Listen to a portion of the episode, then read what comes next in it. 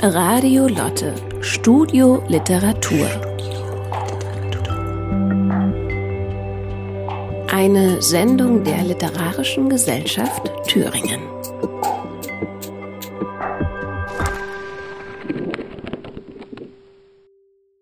Hallo und herzlich willkommen zu einer weiteren Ausgabe unseres Studio Literatur. Sie ist dem 2004 verstorbenen Gotha Lyriker, Erzähler und Tagebuchautor Hans Zibulka gewidmet. Anlass ist die Neuauflage seines sizilianischen Kriegstagebuchs Nachtwache im Verlag Mattes und Seitz. Hören Sie jetzt Ausschnitte aus einem Gespräch des Herausgebers Sebastian Kleinschmidt, er war viele Jahre Chefredakteur der Literaturzeitschrift Sinn und Form, mit dem Lyriker und Germanisten Jan Rönert. Das Gespräch wurde am 2. Februar in der Weimarer Literaturetage geführt. Mein Name ist Guido Naschert und ich wünsche Ihnen gute Unterhaltung.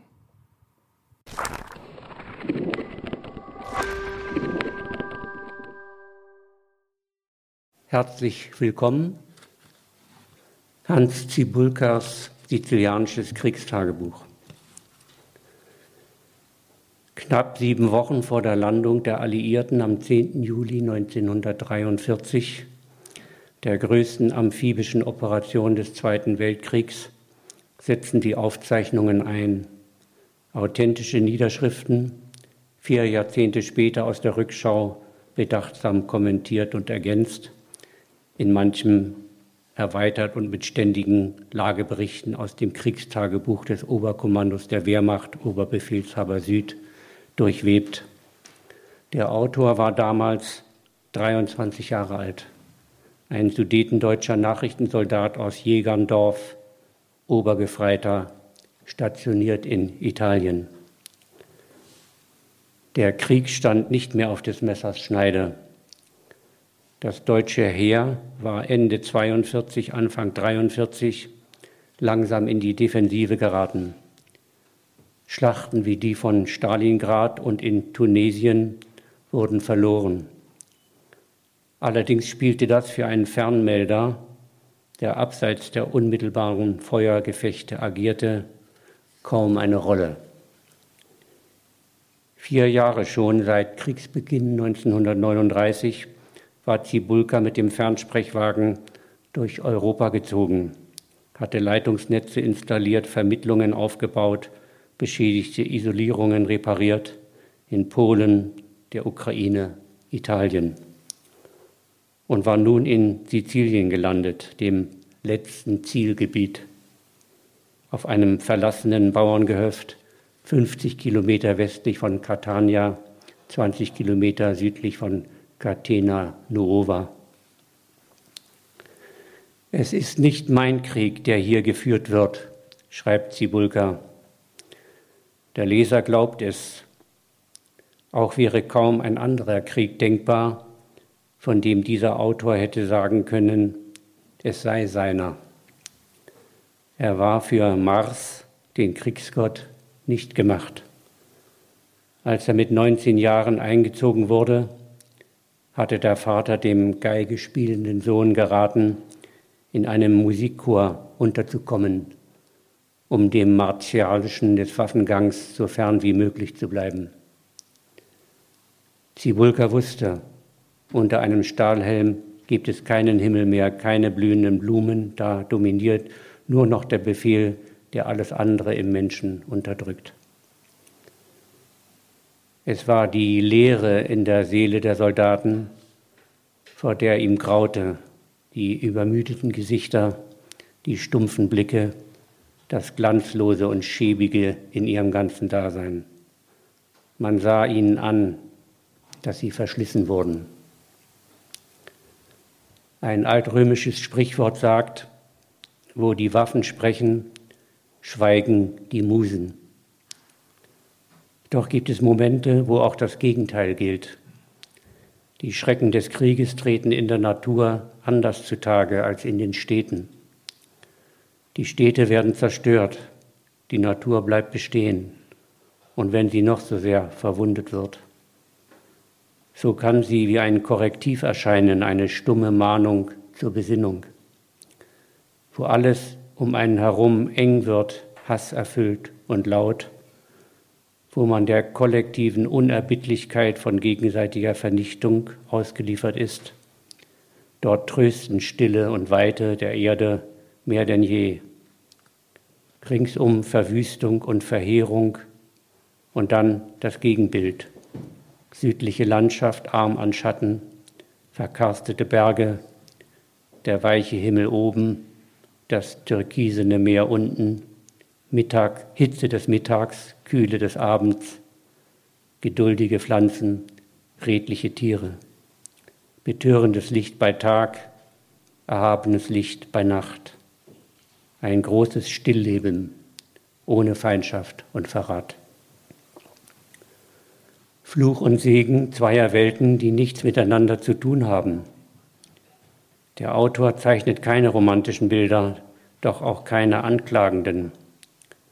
Er versucht, dem Zeugen näher zu stehen als dem Richter. Beide Welten behaupten ihr Recht, rücken aber nach und nach näher aneinander.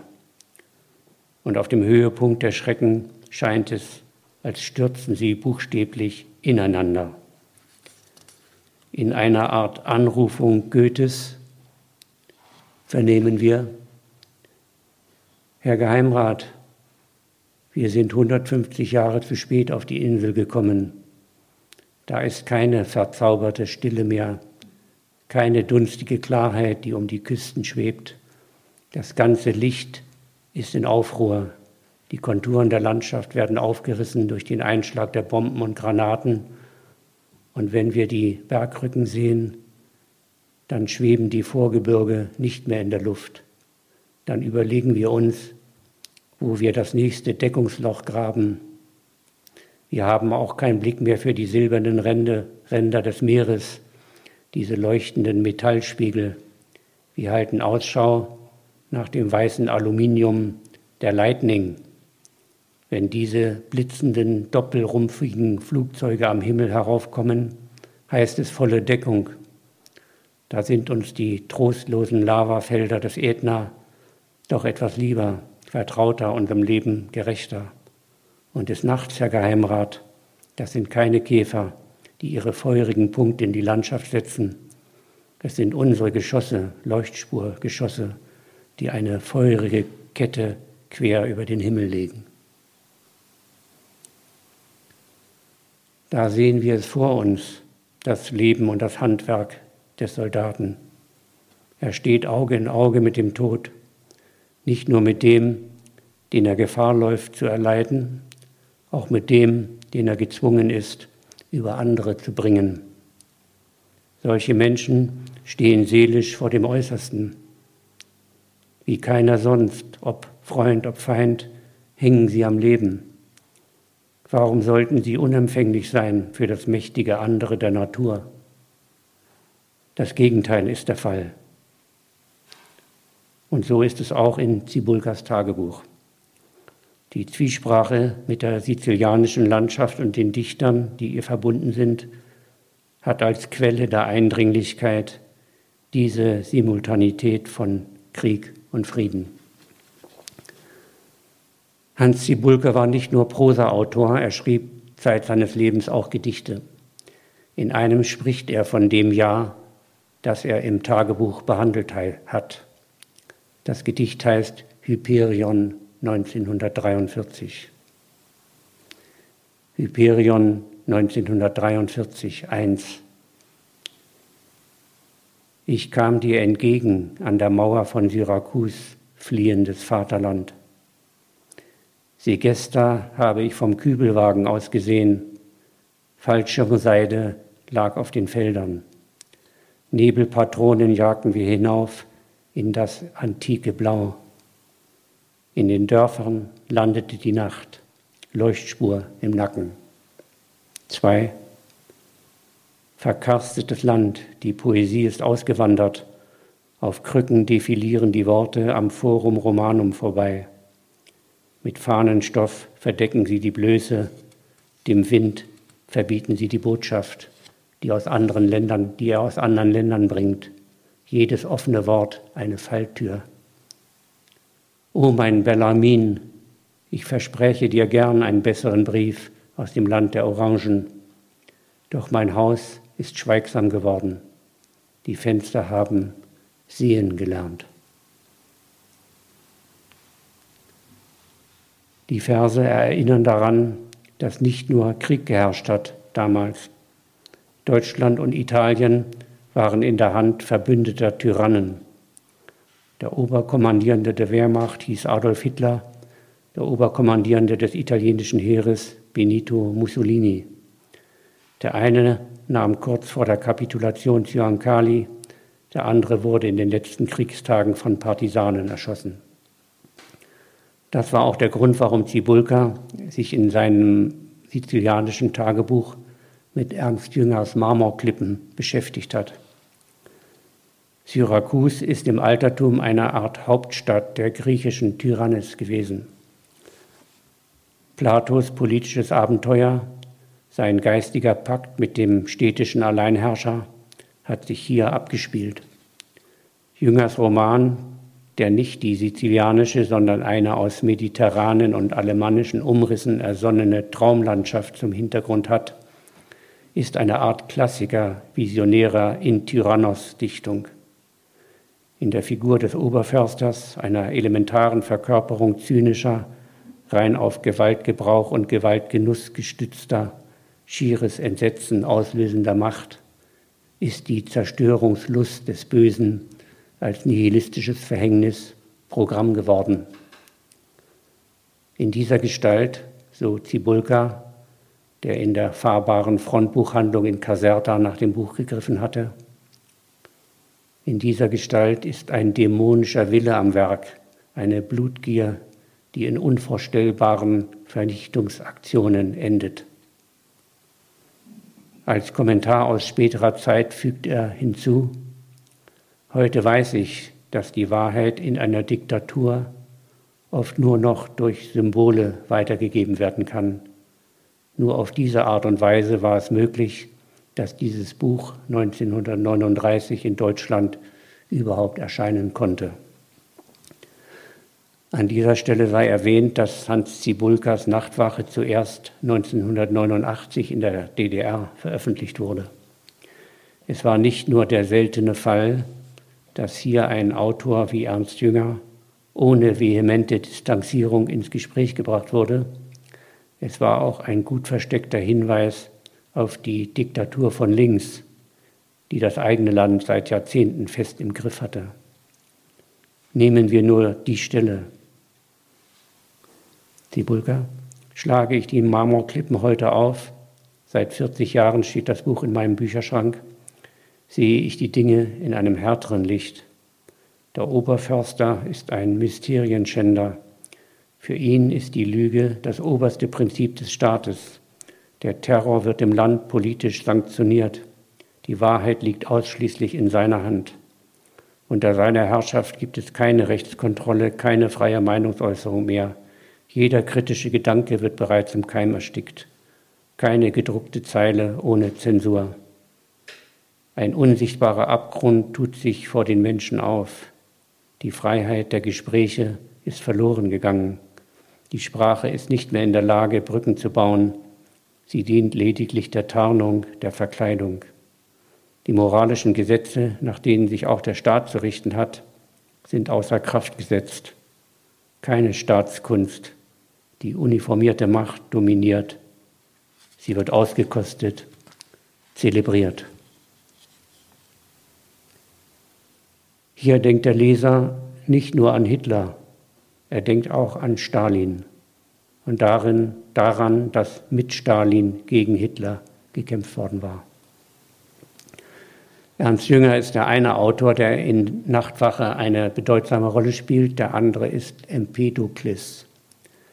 Mit Jünger verbindet ihn das Motiv der Todesfreundschaft. Der Legende nach hat sich der Philosoph, um seinem Leben ein Ende zu setzen, in einem Akt letzter Freiheit in den Krater des Ätna gestürzt. Der Kirchenvater Tertullian führte ihn als positives Beispiel für Überwindung der Todesfurcht an. Für den Diaristen Cibulka ist an Empedokles dem Mann aus Akragas, dem heutigen Agrigent, dessen Fragmente er wenige Monate vor der Überfahrt nach Sizilien in Neapel gekauft hatte. Alles interessant, sein Leben, sein Schicksal, seine Weltsicht. In der Lehre von den vier Elementen, der Erde, dem Wasser, dem Feuer, der Luft, die er in immer neuen Gewichtungen auf je andere Weise, die sich in immer neuen Gewichtungen auf je andere Weise mischen, die sich durch Liebe verbinden und durch Hass trennen, gab er eine allgemeine Erklärung für den Wandel der Welt. Auch seine politischen Konflikte, er wurde während einer Tyrannis aus seiner Vaterstadt verbannt, weil er deren demokratische Verfassung verteidigte, passten zur geschichtlichen Stunde des Tagebuchs. Empedokles war nicht nur Philosoph, er war auch Dichter. Manche seiner Verse haben den Soldaten Cibulka inmitten des Krieges besonders berührt. Empedokles, wollt ihr dem Mordgeschrei kein Ende machen, nicht sehen, wie ihr euch fresst in blindem Wahn? Die Opfer drängen sich zum Mörder flehend. Er hört ihr Winseln nicht, er schlägt sie tot, dann rüstet er im Haus ein übles Mahl. So viel zur Lektüre in der Nachtwache. Zum Ende des Tagebuchs erzählt Zibulka, dass er drei Wochen nach Landung der Alliierten an Malaria erkrankte. Man brachte ihn zum Hauptverbandplatz. Von dort ging es auf einem offenen Lastkraftwagen zum nördlichsten Punkt am Ostufer der Insel, wo ein Lazarettschiff wartete, das ihn aufs Festland nach Livorno brachte.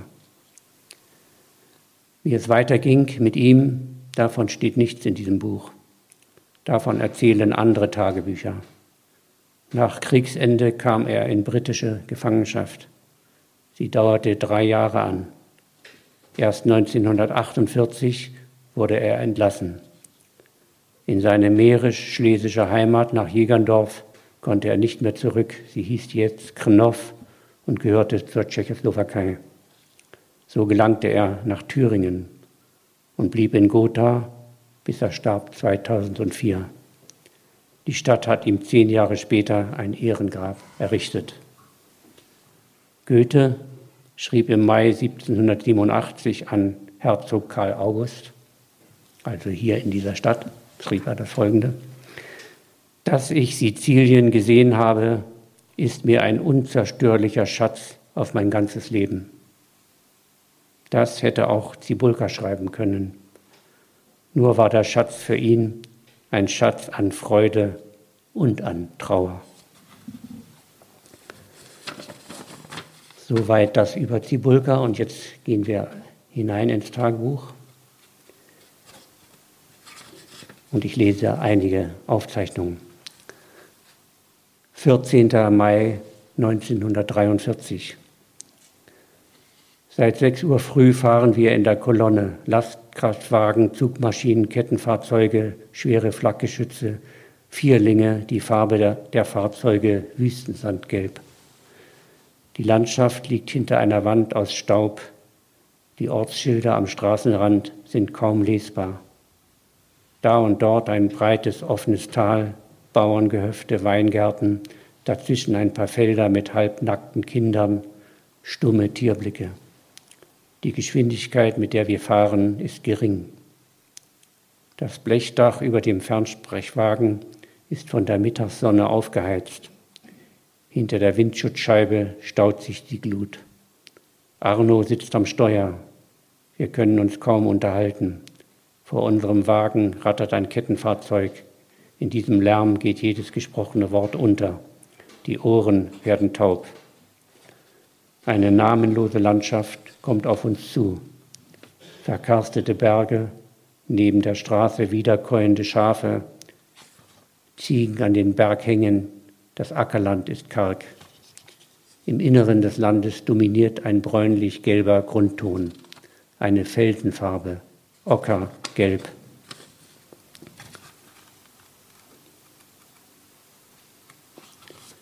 Achtzehnter Mai.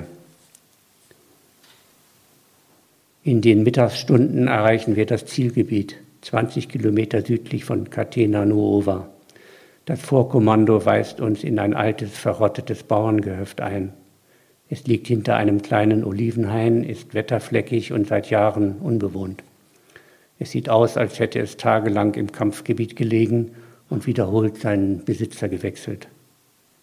Wir gehen durch den verwilderten Garten. Das Gras steht hoch, Sträucher blühen in der erhitzten Luft, da und dort ein paar wilde Ähren mit langen Grannen. Auch der Salbei hat sich eingefunden, der Lavendel, die Minze. Am Rande des Gartens der flimmernde Schirm einer Pinie. Das Haus ist aus Feldsteinen gebaut, mit Hohlziegeln gedeckt. An einigen Stellen leuchtet der Himmel durch, die zerbrochene, durch das zerbrochene Dach.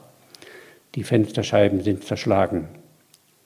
An der Gartenseite zu ebener Erde liegen zwei kleine Zimmer. In dem einen Raum steht ein alter wurmstichiger Tisch. Hier könnte man die Klappenschränke aufbauen, sage ich zu Arno, die Kabel durch das offene Fenster einführen. Im Nebenraum, wo zwei verrostete Eisenbetten stehen, können wir schlafen. Obwohl das Haus seit Jahren unbewohnt ist, sind die Räume von einem starken, trockenen Duft durchzogen. Hinter dem Gehöft liegt ein halb zerfallener Schuppen, groß genug für den Fernsprechwagen. Vor dem Fenster steht eine gewaltige Edelkastanie, in ihrem Schatten eine kleine Zisterne mit kaltem Wasser. Vor dem Gehöft läuft eine Steinmauer. Sie ist mit Efeu überwuchert. Der Mörtel zwischen den Steinen sitzt locker Ganze Stücke fallen heraus. Auf der Mauer sonnen sich die Eidechsen. Hier lässt es sich wohnen, sagt Arno. Wir liegen abseits der Stabskompanie, unauffindbar für den Beobachter aus der Luft, ein komfortables Quartier. 24. Mai. Der Ätna ist ein gewaltiger Berg, der durch seine Höhe den ganzen Ostteil der Insel beherrscht. Er hat sich zu allen Zeiten ins Blickfeld der Menschen gesetzt. Schon vor 3000 Jahren haben die Seefahrer vom Meer aus seinen Gipfel begrüßt. Auf einer Grundfläche von mehr als 100 Quadratkilometern erhebt sich mit mäßigem Anstieg die konische Gestalt des Vulkans, der in seiner ausholenden Wucht und Weite kaum seinesgleichen in Europa kennt. Da ist nicht nur Masse, da ist auch Form, Gestalt. Ruhig und gelassen geht das Auge auf der Schräglinie nach oben bis hinauf zu den Schneefeldern. Aufgipfelung und innerer Absturz. Vielleicht sind dort oben die Luftgeister zu Hause und die Schicksalsvögel überfliegen den Abgrund. Ich bin immer wieder fasziniert, wenn die Spitfires anfliegen, vergesse die Gefahr. Das Motorengeräusch ist von einer steten, hämmernden Präzision. Silbern in der Morgenstunde der rotierende Lichtkreis der Propeller. Doch wenn die Yachtbomber über das Gehöft hinwegrasen, dann ist ein Dröhnen in der Luft, das den Ohren weh tut. Es ist fast wie etwas Festes, Materielles, das plötzlich auf den Körper einschlägt. Für den Piloten ist die Landschaft nichts anderes als ein riesiger Sandkasten da gibt es Häuser, Straßen und Bäume, Weinberge, Obstplantagen.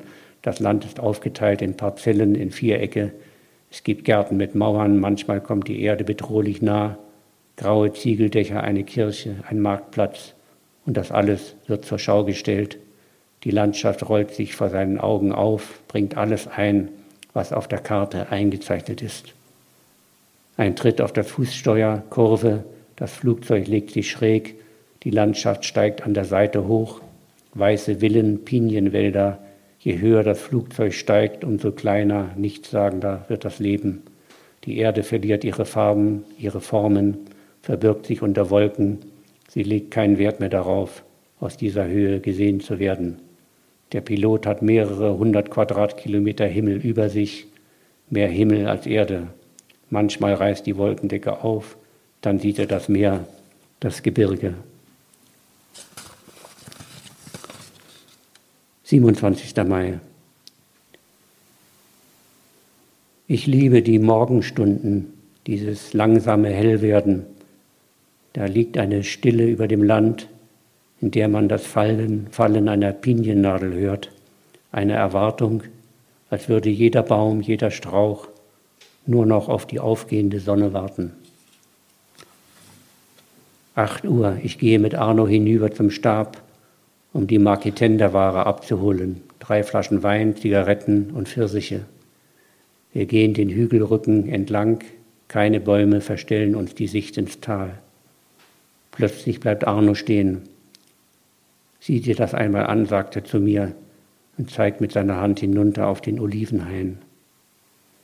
Wie ein großes, trudelndes Blatt fällt ein fieseler Storch aus dem Himmel herab, wird über dem Hain abgefangen, fliegt langsam über die Wipfel hinweg, von einer Senke zur anderen und über ihm hoch im Raum zwei englische Jäger, die ihn noch gar nicht ausgemacht haben. Vielleicht sind sie auf der Suche nach ein paar Lastkraftwagen, die sie in Brand schießen können. Und das letzte Stück vor der ersten Gesprächsrunde. 7. Juni. Gestern Abend setzte Regen ein. Er kam stoßweise vom Westen her ins Land. Heute Morgen ist der Himmel bedeckt, ein leises Rieseln vor dem Fenster, die Flugzeuge bleiben aus. Gegen Mittag stößt die Sonne durch die Wolkendecke. Der Schlamm auf der Straße schlägt Blasen, beginnt zu trocknen. Nicht weit vom Gehöft entfernt geht ein schmaler, ausgetrockneter Pfad durch eine immergrüne Buschregion hinunter an den Fluss. Eigensinnig läuft er den Berghang hinab, hat keine Zeit, in breiten Kehren auszuholen. Es ist eine harte, trockene Trittspur, die Frauen des Dorfes müssen sie getreten haben. Auf einem solchen Fluss kann man sich nicht hinabtreiben lassen wie auf dem Tiber, dem Po. So tief sind die Wasser nicht. Es gibt keine dunklen Stellen, in die man eintaucht. Es ist ein schmales, fast regungsloses Gewässer. Auf beiden Uferseiten Gras, eine dichte Wand aus Schilf. Das Rohr stößt schräg aus dem Wasser nach oben. Auch der Bambus hat sich eingefunden diese gelben, sich nach oben knotenden Stangen. Ich ziehe mich aus und steige in den Fluss. Da sitze ich nun bis an die Schultern im Wasser, ganz ruhig, rieche die Algen, höre den Wind, der durch den Bambus geht. Libellen kommen angeflogen, schwirren um mich herum. Ich sehe ihre zarthäutigen Flügel, das Adernetz, die riesigen Augen, die nach geflügelter Beute Ausschau halten. Sehe den Himmel über mir und auf dem Flussgrund das Sonnenlicht, das über die Steine wallt. Plötzlich schrecke ich hoch. Keine zwei Meter von mir entfernt schwimmt eine Schlange mit erhobenem Kopf durch das Wasser. Ich sehe ihr dunkelbraunes Zackenband, das im Nacken beginnt den hornartigen Nasenaufsatz, sehe ihren Leib, diese metallisch glänzenden Schuppen. Nein, das ist keine Ringelnatter, das ist eine Sandviper. Kalt läuft es mir über den Rücken und schon ist sie in der gegenüberliegenden Schilfwand untergetaucht. Danke.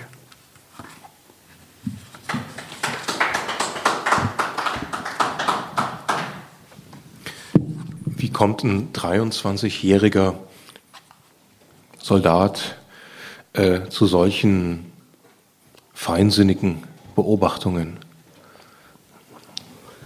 Ja, wenn man bedenkt, dass Musiker schon mit acht Jahren Meisterwerke verfassen können und zwölfjährige Jungs wunderbare Bilder malen können, wenn die nötige Begabung da ist, dann ist die Frage eigentlich beantwortet. Er hatte diese diese Begabung, äh, Natur zu sehen und er hatte, hatte diese gefühlsmäßige Bindung, die sehr früh äh, zu einer Wissensneugier über die Zusammenhänge, auch die geschichtlichen Zusammenhänge bei ihm geführt hat. Und das zieht sich sein ganzes äh, Leben äh, durch.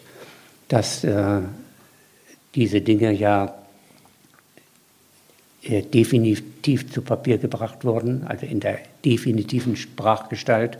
Das war ja erst Anfang der 80er Jahre oder ich weiß nicht, wie lange er das Manuskript hat liegen lassen. Es gibt sehr wenige Dinge über, über die Editions- und die Schreibgeschichte von, von Zibulka, fast gar nichts eigentlich, äh, sondern äh, man weiß eben nur, also ich weiß es von, von äh, Zibulkas Frau, Christa Zibulka, äh, dass er äh, Stenografie konnte und dass er eben äh, als Soldat schon Aufzeichnungen gemacht hat.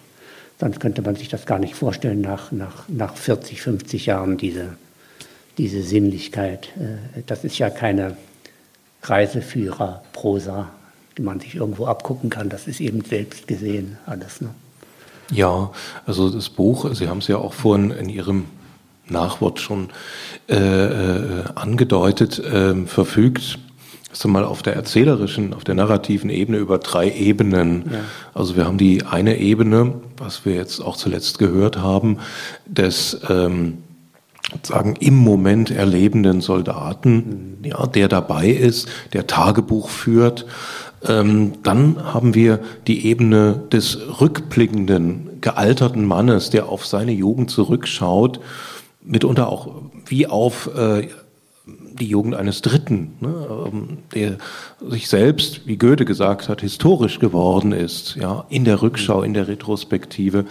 Und dann haben wir ein Element eingebaut, ähm, das ähm, erst einmal etwas fremd wirkt. Das ist der Lagebericht des OKW, ja, der ja auch eine Art Tageschronik ist, aber wir können das schwer als Tagebuch bezeichnen, weil ein Tagebuch natürlich immer mit einer Sub an eine subjektive Perspektive gekoppelt ist und die fehlt beim OKW-Bericht und wahrscheinlich hat er aus diesem Grund sich entschieden, also Zibulka, äh, diese ähm, Einträge des OKW soweit sie eben auch seine Region betrafen, äh, Süditalien, Sizilien, äh, fragmentartig ähm, collageartig mit einzufügen, ja, in dieses Buch. Diese drei Ebenen hat das und dann gibt es aber eben auch äh, was jetzt auch schön hervorgekommen ist, es gibt die naturgeschichtliche Ebene, die landschaftliche Ebene, die scheinbar zeitlos zu sein scheint oder vielleicht auch etwas Überzeitliches imaginiert, das möglicherweise sogar einen Bogen bis hin zu Goethes äh, Natur- und Italien-Erlebnis schlagen will und auf der anderen Seite natürlich die zeitgeschichtliche äh, Ebene, die nicht ausgeblendet wird, sondern die ineinander fließt. Also wir haben die Dialoge mit seinem ähm, Freund, äh, Kameraden, ähm, Arno zum Beispiel, der hier Arno genannt wird. Ähm, es werden ähm, andere Begegnungen geschildert, eine Begegnung, wahrscheinlich werden Sie noch darauf kommen, äh, mit einem sizilianischen Bauern etwa. Ähm, Später äh, gibt es einen Ausflug auf dem Motorrad, wo er sich dem Ätna nähert und da sieht man auch also dieses technische Vehikel des Motorrades, mit dem er dann diese scheinbar immer blühende Landschaft oder immer wieder aufblühende Landschaft äh, Siziliens ähm, allein erkundet. Ähm, und äh, das macht dieses schmale Buch und Zibulka hat eigentlich nur schmale Bücher verfasst, ähm, so, so unglaublich vielfältig. Hm? Wie, wie, wie sind Sie auf Zibulka gekommen? Ich, ja, nochmal so Ihren Zugang. Sie haben ja auch äh, im Nachwort ähm, auch ähm, Ihre Sicht auch auf Zibulka schon mit anklingen lassen. Äh, was, was macht ihn für Sie heute auch so besonders äh, aktuell oder rechtfertigt auch diese Aufnahme in die Naturkundenreihe? Es ist ja schon der zweite Band, der in den Naturkunden erschienen ist nach der Sanddornzeit im Hittensee-Tagebuch ich darauf zu sprechen mhm. können, äh, komme, äh, möchte ich noch eine Bemerkung machen zu diesen Berichten vom äh, Oberkommando der Wehrmacht, was Sie gesagt haben. Da die Dinge, die ich jetzt vorgelesen habe, da kam ja keine Stelle aus diesen Berichten vor. Deswegen haben Sie jetzt davon gar keinen Eindruck. Ich will das auch nicht äh, vortragen. Das ist reine Protokollanten, technische, über Tote, über Waffen, über versenkte Schiffe, über abgeschossene Flugzeuge und so weiter. Es war äh, meiner Ansicht nach eine sehr äh, intelligente Entscheidung von Zibulka, das hineinzumontieren, weil ihn das selbst vollkommen entlastet hat von geschichtlichen Erörterungen über die, die, die politische, die kriegspolitische, äh, die wirtschaftliche Lage. Denn äh, diese Welt, die, die Sprache einer solchen Lageschilderung oder Lagebeurteilung ist vollkommen diametral der Sprache, die Zibulka spricht. Und es hätte im Grunde genommen die Homogenität äh, dieser schönen Prosa äh, zerstört. Denn gleichzeitig konnte er, hätte er das nicht übergehen können, äh, weil es ja ein, äh, das ist ja das einzige Tagebuch von allen Tagebüchern Zibulka, Zibulkas, die ein wirkliches geschichtliches Ereignis schildern. Das darf man ja nicht vergessen. Das ist ja bei den anderen Dingen nicht. Sondern äh, da, da ist Zibulka äh, jemand, der dorthin fährt und dann, mhm. und dann äh, die Landschaft gewissermaßen liest, poetisch liest, äh, die, die, die, Dichter zu Wort kommen lässt, äh, die, die mit dieser Landschaft verbunden sind. Das ist ja hier im Tagebuch auch der Fall gewesen. Aber hier handelt es sich um ein genau umrissenes geschichtliches Ereignis. Und alles, was damit zu tun hat, an konkreter, hat er quasi dem, dem Wehrmachtsbericht überlassen. Und das äh, tut diesem Buch äh, sehr gut. Man liest es nämlich, als Lese, stummer Leser liest man die Dinge mit, weil man äh, dann doch äh, äh, einen Eindruck äh, von, dem, von diesem Krieg bekommt, bekommt einen, einen sehr scharfen Eindruck, der schärfer ist als das, was Tibulka selbst erlebt hat, weil er ja als Fernmeldesoldat, wie er selbst schrieb, im Auge des Taifuns äh, äh, sich, sich befand. Also das wollte ich einfach noch, noch ergänzen. Äh, und das ist ja in anderen Tagebüchern auch, das ist ja ohne Beispiel, also die, mhm. diese Art Montage dazu. Ja, wie ich zu Tibulka gekommen bin, die eigentliche Zündung jetzt bei mir als Leser ist doch spät äh, gekommen, obwohl er mir, er hätte mir sehr viel früher begegnen können, äh, denn äh, ich bin, ich, wenn ich mir das erlauben darf, die Bemerkung, ich teile diese Landschaftsliebe, muss ich sagen.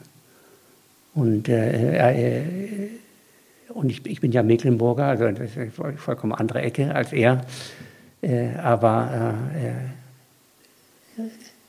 ist, Mecklenburg ist ja vor allen Dingen die Ebene, bei, bei, ihm ist ja auch viel, viel Berge und so weiter und, und, und Italien, das ist etwas anderes, aber äh, ich, äh, ich bin sehr affizierbar äh, durch Landschaftsschilderung. Mich, mich, hat auch immer schon äh, Landschaftsmalerei interessiert, mich hat auch immer schon in der Musik die Pastorale von Beethoven interessiert ist ja auch im Grunde genommen eine Landschaftssinfonie. Ja, also äh, so kam es und, äh, und direkt jetzt äh, zu, die, zu, meiner Herausgebertätigkeit ist es durch einen Zufall gekommen. Ich kenne seit vielen Jahren Sigrid Damm gut und Sigrid Damm ist ja äh, aus Gotha gebürtig, ist ja selbst auch jemand, der Tagebücher äh, geschrieben hat und mit Landschaftsschilderungen und so weiter und sie hat äh, Zibulka immer verehrt und hat im Jahre 2018, 19 äh, Überlegungen gestartet, was man zum 100. Geburtstag Zibulkas im Jahre 2020 tun könnte vielleicht. Und hat einen, an ihren Verlag, den Surkamp Verlag, äh, äh, die Bitte herangetragen, sich zu überlegen, ob man nicht Zibulka der ja keinen Verlag mehr hatte, weil der Mitteldeutsche Verlag nicht mehr äh, äh, deine Bücher verlegt hat. Er war quasi Herr, verlagslos geworden, Zibulka. Äh, ob man nicht eine, mit einer Ausgabe an ihn erinnern könnte im Zuge der, des 100. Geburtstages. Und nicht nur, dass die Antwort monatelang hat, hat, auf sich warten lassen, sondern sie fiel am Ende auch negativ aus mit dem, mit dem allerwelts äh, Argument äh, ist nicht bekannt genug. Ist nicht bekannt genug.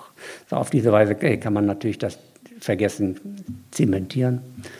Äh, so, ich will mich jetzt dazu gar nicht weiter äußern, denn das war nun am Ende mein Glück, die Absage äh, bei Surkamp. Denn die hat, Sigrid hat mir das erzählt und ich war damals Autor schon bei Mattes und Seitz und habe gesagt, äh, äh, Hast du, das, das Treffen war in Ahrenshoop, als wir darüber sprachen mit Sibulka, ich sage, hast du ein Buch äh, von ihm zur Hand? Sagt sie, ja. Ich sage, gib mir das doch mal. Und äh, ich gucke mir das an und äh, wenn es funkt, dann will ich mal versuchen, versuchen was für ihn zu tun. Und dann habe ich in, in, vier Stunden an einem Nachmittag die Nachtwache gelesen, die damals die Ausgabe vom Mitteldeutschen Verlag von 1989 und war äh, wirklich beeindruckt davon und habe äh, Sigrid Damm das auch sofort gesagt, dass ich das versuchen werde bei meinem Verlag. Und da hat, äh, bin ich äh, auf fruchtbaren Boden gestoßen. Äh, der Verleger Andreas Rötzer, dem habe ich das Buch ausgeborcht und auch noch zwei andere Bücher von Cibulka und der hat angebissen. Und äh, es gibt heute einen Vertrag über, es ist, ist ja jetzt äh, das Hittensee-Tagebuch erschienen, das ist das zweite. Es wird als nächstes äh, das Alterstagebuch äh, Wegscheider erscheinen, das in Tambach-Dietert, also auch im Thüringischen spielt. Da hat er dort so eine Finnhütte, die Bulka.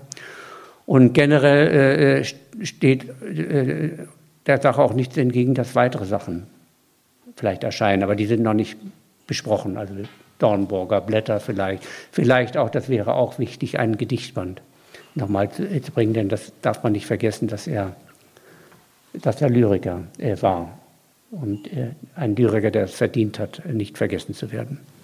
Hm. Ja, äh, so war, äh, so war die, äh, die Geschichte. Und dann, das kann man vielleicht noch ähm, ergänzen, ich wollte eigentlich, dass zuerst die Nachtwache kommt, also das sizilianische Kriegstagebuch, und dann erst das Hittensee-Tagebuch Sandrumzeit. Und äh, mein Verleger Andreas Rötzer, und die Entscheidung fiel 2019, hat gesagt, Kriegstagebücher sind nicht gut, um das Publikum wieder für einen Autor, der von Vergessenheit äh, bedroht ist, äh, zu gewinnen. Und da hat er gesagt, fangen wir lieber mit dem Hittensee-Tagebuch an. Und wie klug die Entscheidung war, denn jetzt, bedauerlicherweise, ist dieses Buch sehr aktuell durch den Ukraine-Krieg. Es gibt übrigens auch, ich habe es ja in meinem Nachwort äh, erwähnt, dass äh, Zibulka in der Ukraine war. Er war, es war ihm tatsächlich gelungen, wie sein Vater äh, äh vorgeschlagen hatte, dass er in einem Musikchor unterkam, aber dieses Musikchor ist anderthalb Jahre nach Kriegsbeginn aufgelöst worden. Und dann wurde Zibulka an die Front geschickt und gleich an die, an die schrecklichste Front, die Ostfront. Und er war in der Ukraine und er hat auch ein, ein langes Gedicht darüber mhm. veröffentlicht. Das heißt, das heißt ukrainisches, mhm. ukrainisches Largo. Ja, so, so viel zu dem. Ja, also ich glaube, wir lesen das äh, Gedicht vielleicht jetzt nicht, oder, aber das ist äh, äh, eines seiner frühen Gedichte, dieses ukrainische Largo. Es ist in dem vergriffenen, aber man findet ihn noch antiquarisch äh, Auswahlband, den Gerhard Wolf äh, herausgegeben hat. Auch, ich glaube, 88 war das ja. äh, bei Reklam. Ähm, und äh, da kommen wir doch mal zu Zibulka in der DDR, mhm. weil das ist ein spannendes Kapitel und ähm, das äh, ist ähm, vielleicht auch ähm, symptomatisch äh, für, für die Art des Stellenwerts von Literatur in der DDR einerseits und die Frage, warum war er scheinbar äh, nach dem Ende der DDR so schnell, vielleicht nicht unbedingt sofort vergessen, aber äh, ähm, was Rezensionen betraf, seine öffentliche Ausstrahlung, Wirkung betraf, völlig quasi abgesagt, ja, äh, zunächst. Ähm, denn Zibulka ähm, vielleicht einige unter Ihnen ne, äh, werden das noch genauer äh, wissen, hatte eine unglaublich stabile und treue Leserschaft in der DDR. Die Auflagen seiner ähm, Bücher, also Tagebücher, wenn man von der Prosa jetzt redet, ähm, betrugen so um die 20.000, soweit ich das weiß, ähm, und waren alle schnell vergriffen, schnell ausverkauft, im mitteldeutschen Verlag erschienen gehörte also, wenn man jetzt mal so die Publikationsorte ähm, und Publikationsstrategien ja, der DDR-Autoren sich anschaut, nicht zu den beim Aufbauverlag äh, publizierenden ähm, zumeist, äh, aber nicht nur Berliner Autoren der ersten Reihe, ja, ähm, denken wir an, an Christa Wolf natürlich, ähm, die ihn aber auch kannte. Und er hat sich auch in Dornburger Blättern über Christa Wolf interessanterweise geäußert. Ähm, und denken wir natürlich an die Autoren, die wir als die Dissidenten bezeichnen, ja, ähm, Heiner Müller zum Beispiel, ähm, oder denken wir an Autoren wie Franz Fühmann, die auch nicht bei Aufbau veröffentlicht haben, ähm, auch eine große Publizität besaßen, die sich auch kannten und übrigens ein ähnliches Schicksal hatten als Vertriebene aus der heutigen Tschechoslowakei oder aus Schlesien, betrifft auch Christa äh, Wolf übrigens. Ähm, insofern, das müsste man vielleicht auch nochmal aufarbeiten, ähm, wie sah es eigentlich mit dem, was wir als Vertriebene bezeichnen, in der äh, äh Literatur äh, der DDR aus? Ja?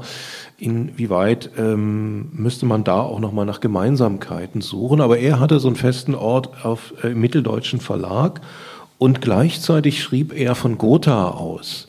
Nun, Gotha ist bei weitem nicht Berlin, es ist auch nicht Weimar.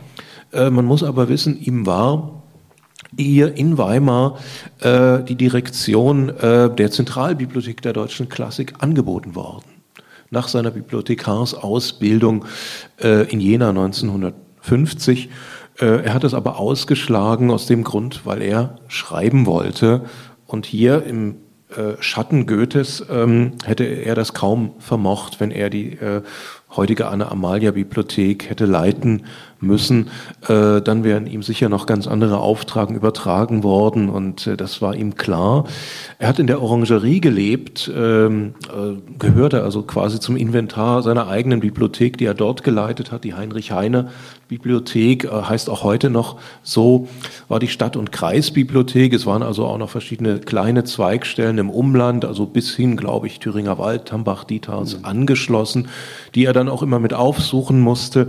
Ähm, und er lebte also fernab eigentlich selbst für DDR-Verhältnisse der, der großen Politik, war aber als Bibliotheksdirektor auch SED-Mitglied, wie viele ähm, Vertreter seiner Generation, die den äh, Zweiten Weltkrieg mitgemacht hatten. Also ich kenne das auch von meinen Großvätern, ja, äh, ganz ähnliche äh, Biografien und dann eben auch reüssieren wollten auf die eine oder andere Weise, ja, wieder Anschluss äh, an das zivile Leben im Osten äh, bekommen wollten. Und ähm, die Art, wie er schrieb, hat, glaube ich, deshalb auch viele Menschen angesprochen, weil er scheinbar unpolitisch schrieb, zugleich aber auch ähm, eine Parteilinie oder so weder offensiv noch in, indirekt verfochten oder vertreten hat, findet man so nicht in seinen Büchern. Man findet natürlich ähm, zeitgeschichtliches Kolorit, äh, das ist ganz klar. Ja, das, das geht an keinem Buch äh, vorbei und das hat natürlich auch damit zu tun, das kann man gut in einem Aufsatz meines Mitherausgebers Stefan Papst hier lesen, äh, auf die Publikationsverhältnisse in der DDR zurück. Äh, man kann eben bei den Büchern Zibulkas nie genau sagen, was ist sozusagen sein, sein eigenes und was geht auf ähm, die sehr subtile, aber natürlich äh, na, äh, bestehende Zensur äh, unter DDR-Publikationsverhältnissen zurück. Es mussten also Verlagsgutachten geschrieben werden, um Bücher durchzubringen. Mindestens zwei waren üblich an äh, Verlagsgutachten. Und wir haben also auch äh, Wolf Kirsten auf der Tagung zu seinem 100. zu Zibulkas 100. Geburtstag in Gotha eingeladen gehabt und er äh, sprach dort im Spiegelsaal äh, des Schlosses äh, über die Verlagsgutachten, die er zu zwei Büchern von Hans Zibulka äh, verfasst hatte um die durchzubringen. Das eine war ein Buch, ähm, der, der, Versuch auch ins fiktionale Genre zu gehen, das Buch Ruth. Da geht es um einen Archäologen, der dann am Ende äh, dieser Erzählung ähm, bei einem Luftangriff äh, in, ich glaube, im, ist es im Libanon oder in Syrien, glaube ich, äh, ums Leben kommt. Äh, aber es geht eigentlich um Thüringen und äh, ja, auch die Situation der mehr oder weniger stagnierenden späten 70er Jahre in der DDR. Äh, und äh, das andere Buch, das wurde dann zum Politikum in den frühen 80er Jahren in der DDR und für viele, ähm, die aus dieser Zeit noch kommen, sein bekanntestes Buch Swanto, Und da wurde ähm, das war eine wirkliche Provokation für äh, die damalige äh, äh, DDR-Öffentlichkeit ähm, über äh, die äh, Kernenergie, auch die sogenannte friedliche Nutzung der Kernenergie und deren äh, mögliche Folgen ähm, ohne irgendein Blatt vor dem Mund geredet auch. Ja, es geht um das Verfassen eines längeren Gedichtes in diesem Buch. Das bildet die Klammer äh, dieser Erzählung, die auf äh, Rügen spielt und ähm, gleichzeitig wird immer wieder auch so leitmotivisch äh, auf unsere hm, unheilvolle technische Situation, in der wir uns ja nach wie vor und potenziert äh, befinden,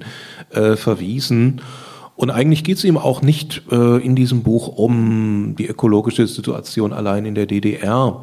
Er verweist zum Beispiel auf ähm, westliche Quellen und die musste er dann im, im Druckgenehmigungsverfahren wieder rausnehmen und äh, war aber auch nur zum Teil zu Kompromissen bereit. Und das Buch hat ja für große Kontroversen gesorgt. Ich glaube auch in ähm, in der NDL, in der neueren deutschen Literatur, ist die ausgetragen und ich weiß auch nicht, ob in Sinn und Form damals auch ähm, Polemiken gegen ihn geschrieben worden. Äh, es gab eine Polemik des DDR-Kulturministers Herr Höpke. Ja. Die stand in Sinn und Form. Sinn und Form, ja, ja, genau. Ja. Mhm.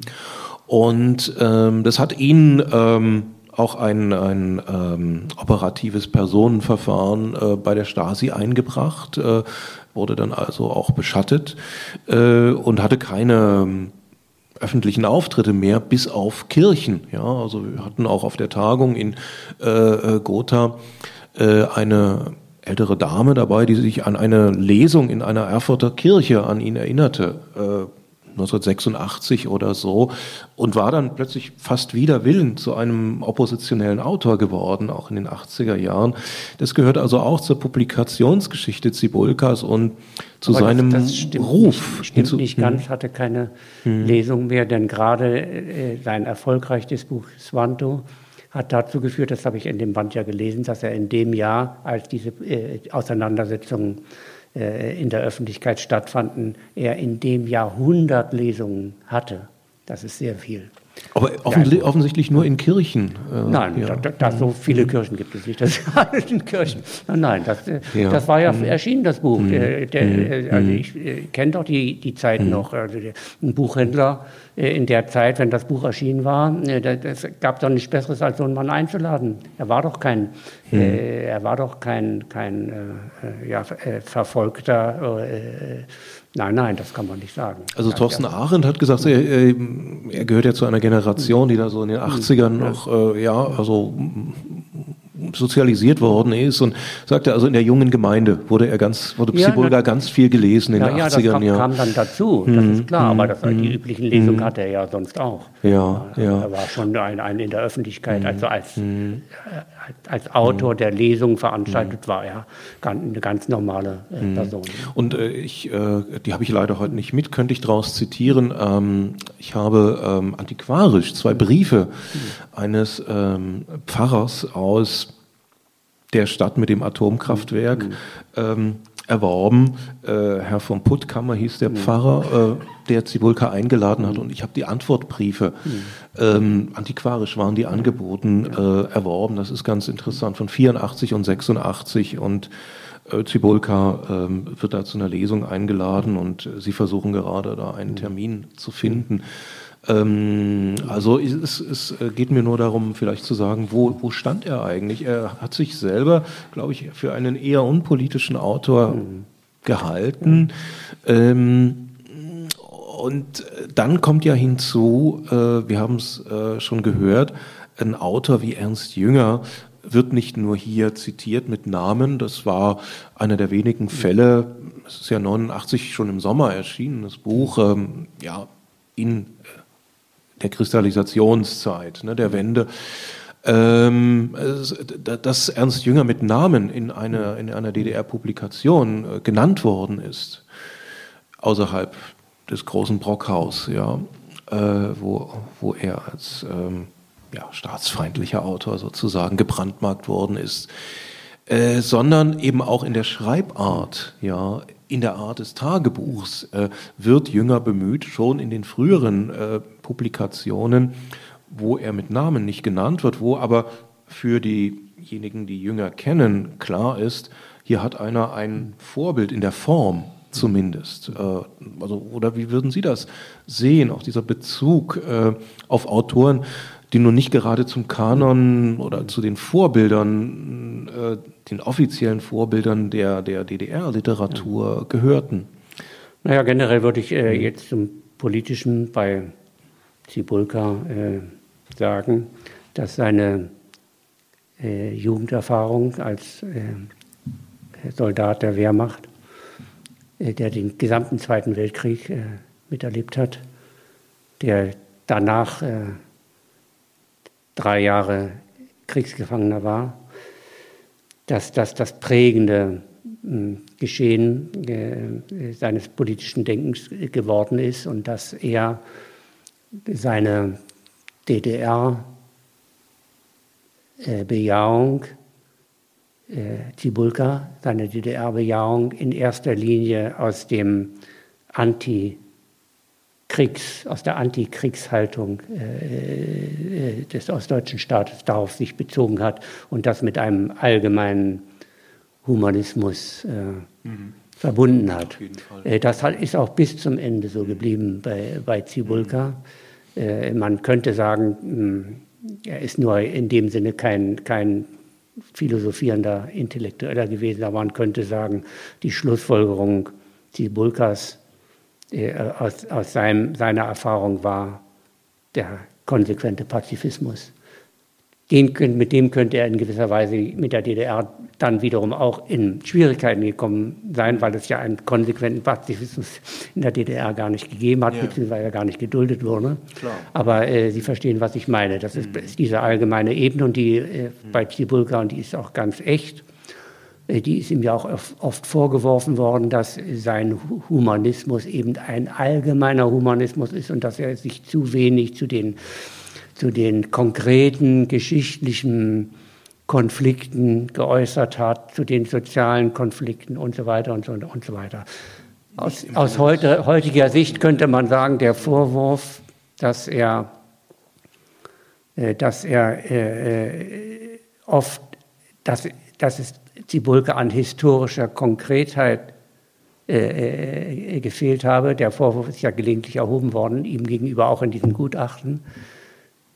Äh, äh, dazu könnte man sagen, äh, wenn es bei Zibulka an historischer Konkretheit gefehlt hat, dann hat es eben Gott sei Dank auch an historischer Beschränktheit gefehlt. Denn die Konkretheit, die gefordert war, war natürlich die durch Parolen abgesicherte Konkretheit. Und die ist natürlich beschränkt. Und deswegen ist ja das Interessante, dass das Werk von Zibulka eigentlich nur wenig, äh, wenig Momente hat, die, die einer echten Alterung aussetzen. Das ist ja der eigentliche Garant für ein Überleben als Schriftsteller. Wenn ein Schriftsteller bloß historisch überlebt, indem man immer sagt, ja, das war der Mann, äh, wie Erik Neutsch für das und das und das, ja, den wird ja später keiner mehr lesen, sondern nur Literaturwissenschaftler und Literaturhistoriker äh, oder Ideologiegeschichtler. Aber der, der Leser äh, liest Autoren und wenn sie äh, 500 Jahre alt sind, immer als Gegenwartsautoren. Das ist bei der Literatur nun mal so. Und äh, äh, also der Vorwurf, der äh, Zibulka gemacht äh, worden ist, äh, der ist nicht vollkommen unberechtigt, ist aber äh, zu seinen Gunsten zu interpretieren heute. Und er hatte eben wenig ideologischen Ehrgeiz. Man merkt, es gibt ja im Grunde genommen bei Zibulka, es gibt ja auch keine Essayistik. Alles, was, was die essayistischen oder die geistigen Momente der Auseinandersetzung sind, spielen sich alle in den Tagebüchern ab. Er hat nicht zu Themen äh, jetzt Sachen gespielt und deswegen hat er hat er äh, äh, quasi sich auch äh, mit, dem, mit dem Sozialismus als einem philosophischen Projekt eigentlich nicht befasst, würde ich sagen. Ja. Nein, also man kann, findet keine Argumentation ja, im Sinne ja. des historischen Materialismus oder so. Aber er war damit nicht, er hat ganz bestimmt als Bibliotheksleiter in Gotha, kann ich mir natürlich vorstellen, dass er gelegentlich, also dass er sich ganz bestimmt hat, er sich nicht äh, abfällig über den Marxismus geäußert, das würde ich gar nicht vermuten. Er ist ja kein, kein Dissident gewesen. Er, seine, seine, Eben. seine nach und nach sein, sein, sein mehr sein nach und nach doch auch staatskritische Momente äh, entwickelndes Denken ist über das ökologische Problem. Das heißt, auf das ureigene Problem, nämlich seine Landschaft, seine Richtig. Naturbeziehung in Gang gekommen. Mhm. Und da fing er an, plötzlich zu merken, dass die Medien eigentlich schweigen über ein Riesenproblem schweigen.